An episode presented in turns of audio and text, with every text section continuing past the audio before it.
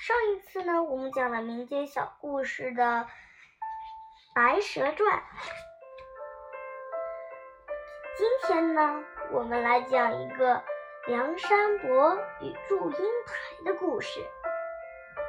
从前有个姓祝的地主，人称祝员外。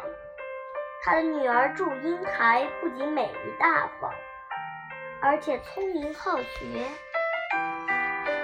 但由于古时候女子不能进学堂读书，祝英台只好日日倚在窗栏上，望着大街上背着书箱来来往往的读书人，心里羡慕极了。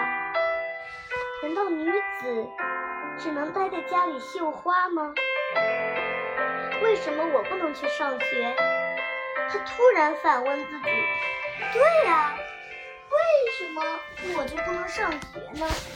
想到这儿，祝英台赶紧回到房间，鼓起勇气向父亲要求：“爹娘，我要到杭州去读书，我可以穿男人的衣服，扮成男人的样子，别人一定认不出来的。”员外夫员外夫妇开始不同意，但经不住女孩。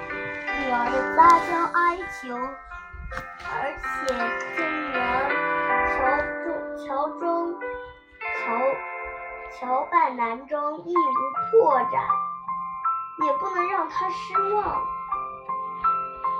只好答应了。第二天清早，天刚蒙蒙亮，祝英台祝英台就和鸭。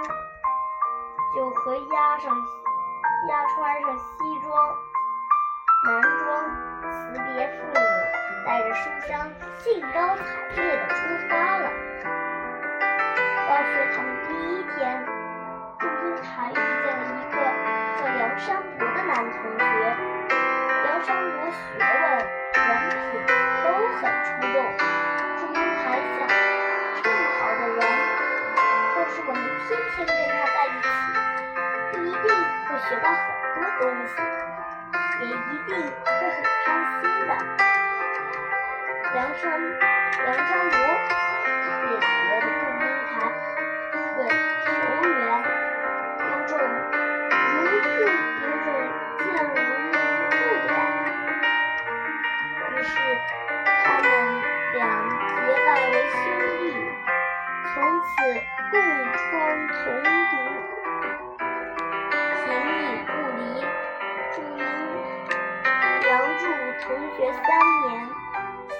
深似海。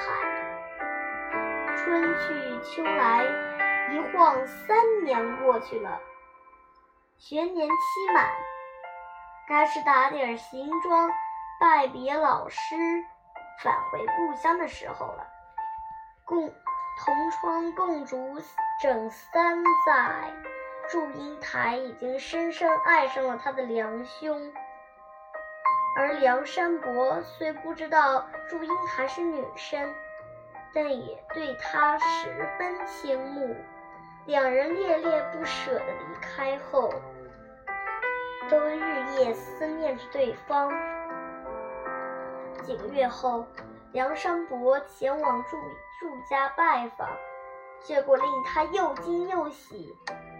原来这时他见到了祝英台。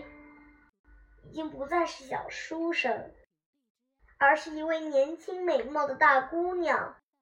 那一刻，他们都明白了彼此之间的感情，早已是因心心相印。此后，梁山伯请人到祝英家、祝家提亲，可祝员外哪会看得上这穷书生呢？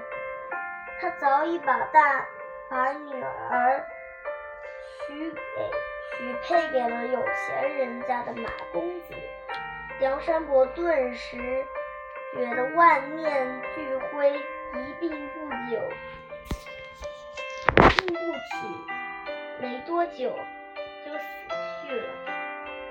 听到梁山伯去世的消息，一直与父母抗争、反对包办烟婚姻的祝英台，突然变得异常镇定。她套上红衣红衣红裙，走进了迎亲的花轿，迎着迎亲的队伍路过梁山伯墓前，突然间飞沙走石，花轿不得不停了下来。祝英台走走出轿来，脱去红装，她一身素，跪在墓前痛哭。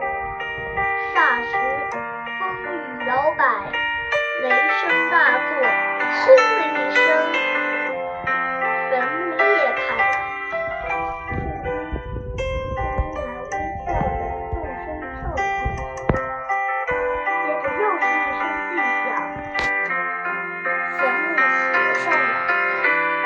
这这时风消云散，雨过天晴，只见一对美丽的蝴蝶从坟墓飞出，自由的翩翩起舞。好了，宝贝们，今天的故事就讲到这里。